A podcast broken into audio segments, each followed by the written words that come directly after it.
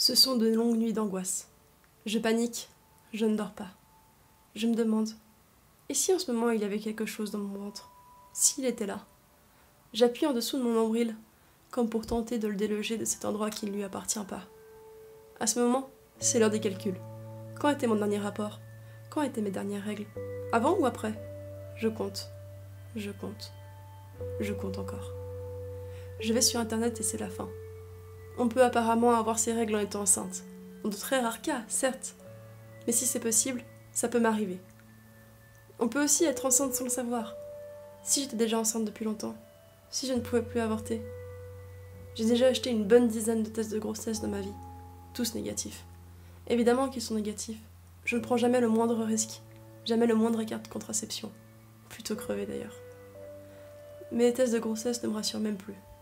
Et si elle n'était pas 100% fiable Et si je l'avais mal fait? Alors, j'angoisse encore plus. Aujourd'hui, une fois n'est pas coutume, on ne se retrouve pas pour un épisode de Neurovision. Mais on va quand même parler psychologie, puisqu'on va parler de phobie.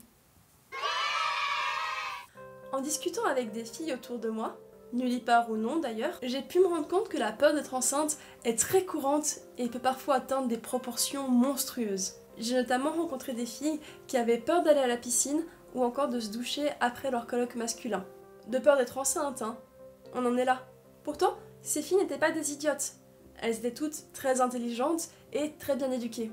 C'est ces discours qui m'ont fait me rendre compte qu'il y a un vrai sujet à analyser et pourquoi pas en débattre avec vous. J'ai fait quelques recherches sur le net qui ne m'ont malheureusement pas appris grand chose. On parle soit de peur normale à l'arrivée de l'accouchement, ou bien encore d'un désir refoulé et non assumé d'avoir un enfant. Il a également l'hypothèse d'un déni de son complexe d'Oedipe. Vous savez, parler du complexe d'Oedipe, c'est un peu comme parler de la météo dans l'ascenseur avec votre voisin. C'est très utile quand on n'a rien d'intelligent à dire. Néanmoins, j'ai pu découvrir un nouveau mot, la tocophobie. Avec un C ou un K, peu importe, l'important c'est que ça fasse que, que, que, que, Ce mot signifie littéralement peur de l'accouchement. Au niveau de la science, là aussi les articles se courent un peu les uns après les autres. Pas de définition exacte, mais j'ai pu tomber sur cet article. Il fait à peine 3 pages, ce qui est vraiment peu pour le milieu scientifique, mais aborde la notion de tocophobie primaire. C'est-à-dire une peur de la grossesse ou de l'accouchement sans événement traumatique avant.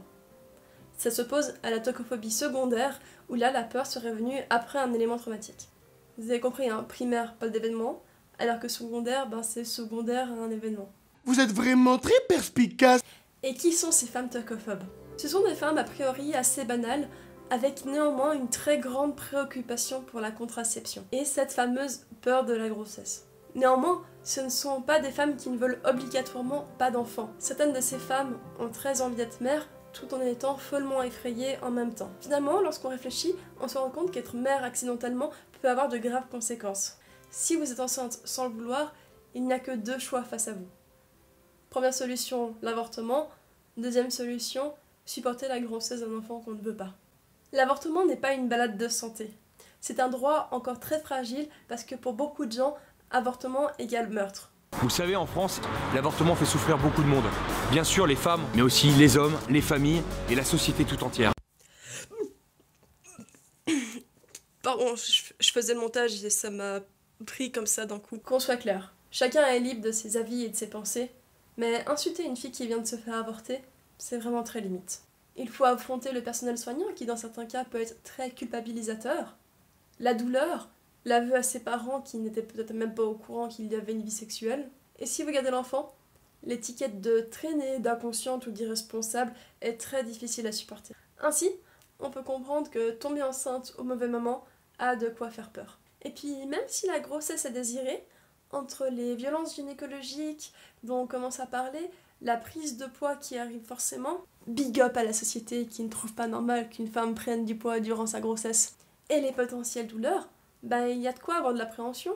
Finalement, avoir peur de tomber enceinte, c'est même pas une peur forcément irrationnelle. Dans les articles sur la tocophobie, il qualifiait beaucoup cette peur d'irrationnelle, parce qu'il la reliait avec la peur de mourir en couche. Le problème est quand ces peurs sortent du normal. quand elles commencent à perturber notre vie sexuelle ou à provoquer des angoisses, ou encore quand les tests de grossesse ne rassurent plus. C'est peut-être des signes qui veulent dire que le problème est suffisamment important pour qu'on aille consulter et puis essayer de s'en débarrasser. J'ai pas un milliard de solutions à proposer pour lutter contre la tocophobie. Puis si j'avais des solutions tout court, ça ferait longtemps que je serais présidente du monde, croyez-moi. Mais je me dis que si à l'école on avait plus d'une demi-journée d'éducation sexuelle par an, ce serait déjà un gros progrès. Parce que là, actuellement, on nous explique bien qu'il faut prendre la pilule pour pas tomber enceinte, ça c'est très acquis, mais on ne nous explique jamais comment elle marche. Et pour aller plus loin, les femmes ne sont même pas vraiment conscientes de comment fonctionne leur corps. Alors comprendre l'effet de la pilule sur celui-ci, c'est encore une étape trop loin. Moi je sais quelque chose qui m'avait aidé un temps, c'était de vraiment bien me renseigner sur comment fonctionne la pilule.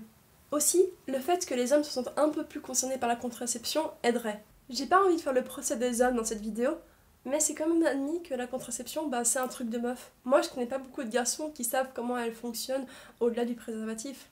Alors qu'au bout d'un moment, bah, la contraception, ça se fait à deux. Avoir du soutien de son partenaire peut aider à prendre confiance dans le fait qu'on ne va pas tomber enceinte et que le cas échéant, on ne se retrouvera pas seul avec ça. Lorsque vous couchez avec une fille, que ce soit juste une histoire d'un soir ou l'histoire de toute une vie, ben vous êtes à chaque fois un petit peu aussi responsable de la suite. Mais surtout, parlons de la tocophobie. Parce que c'est vrai que tu te sens conne d'avoir toujours peur de tomber enceinte, mais tu te sentiras moins conne si tu sais que d'autres personnes sont aussi dans ce cas-là.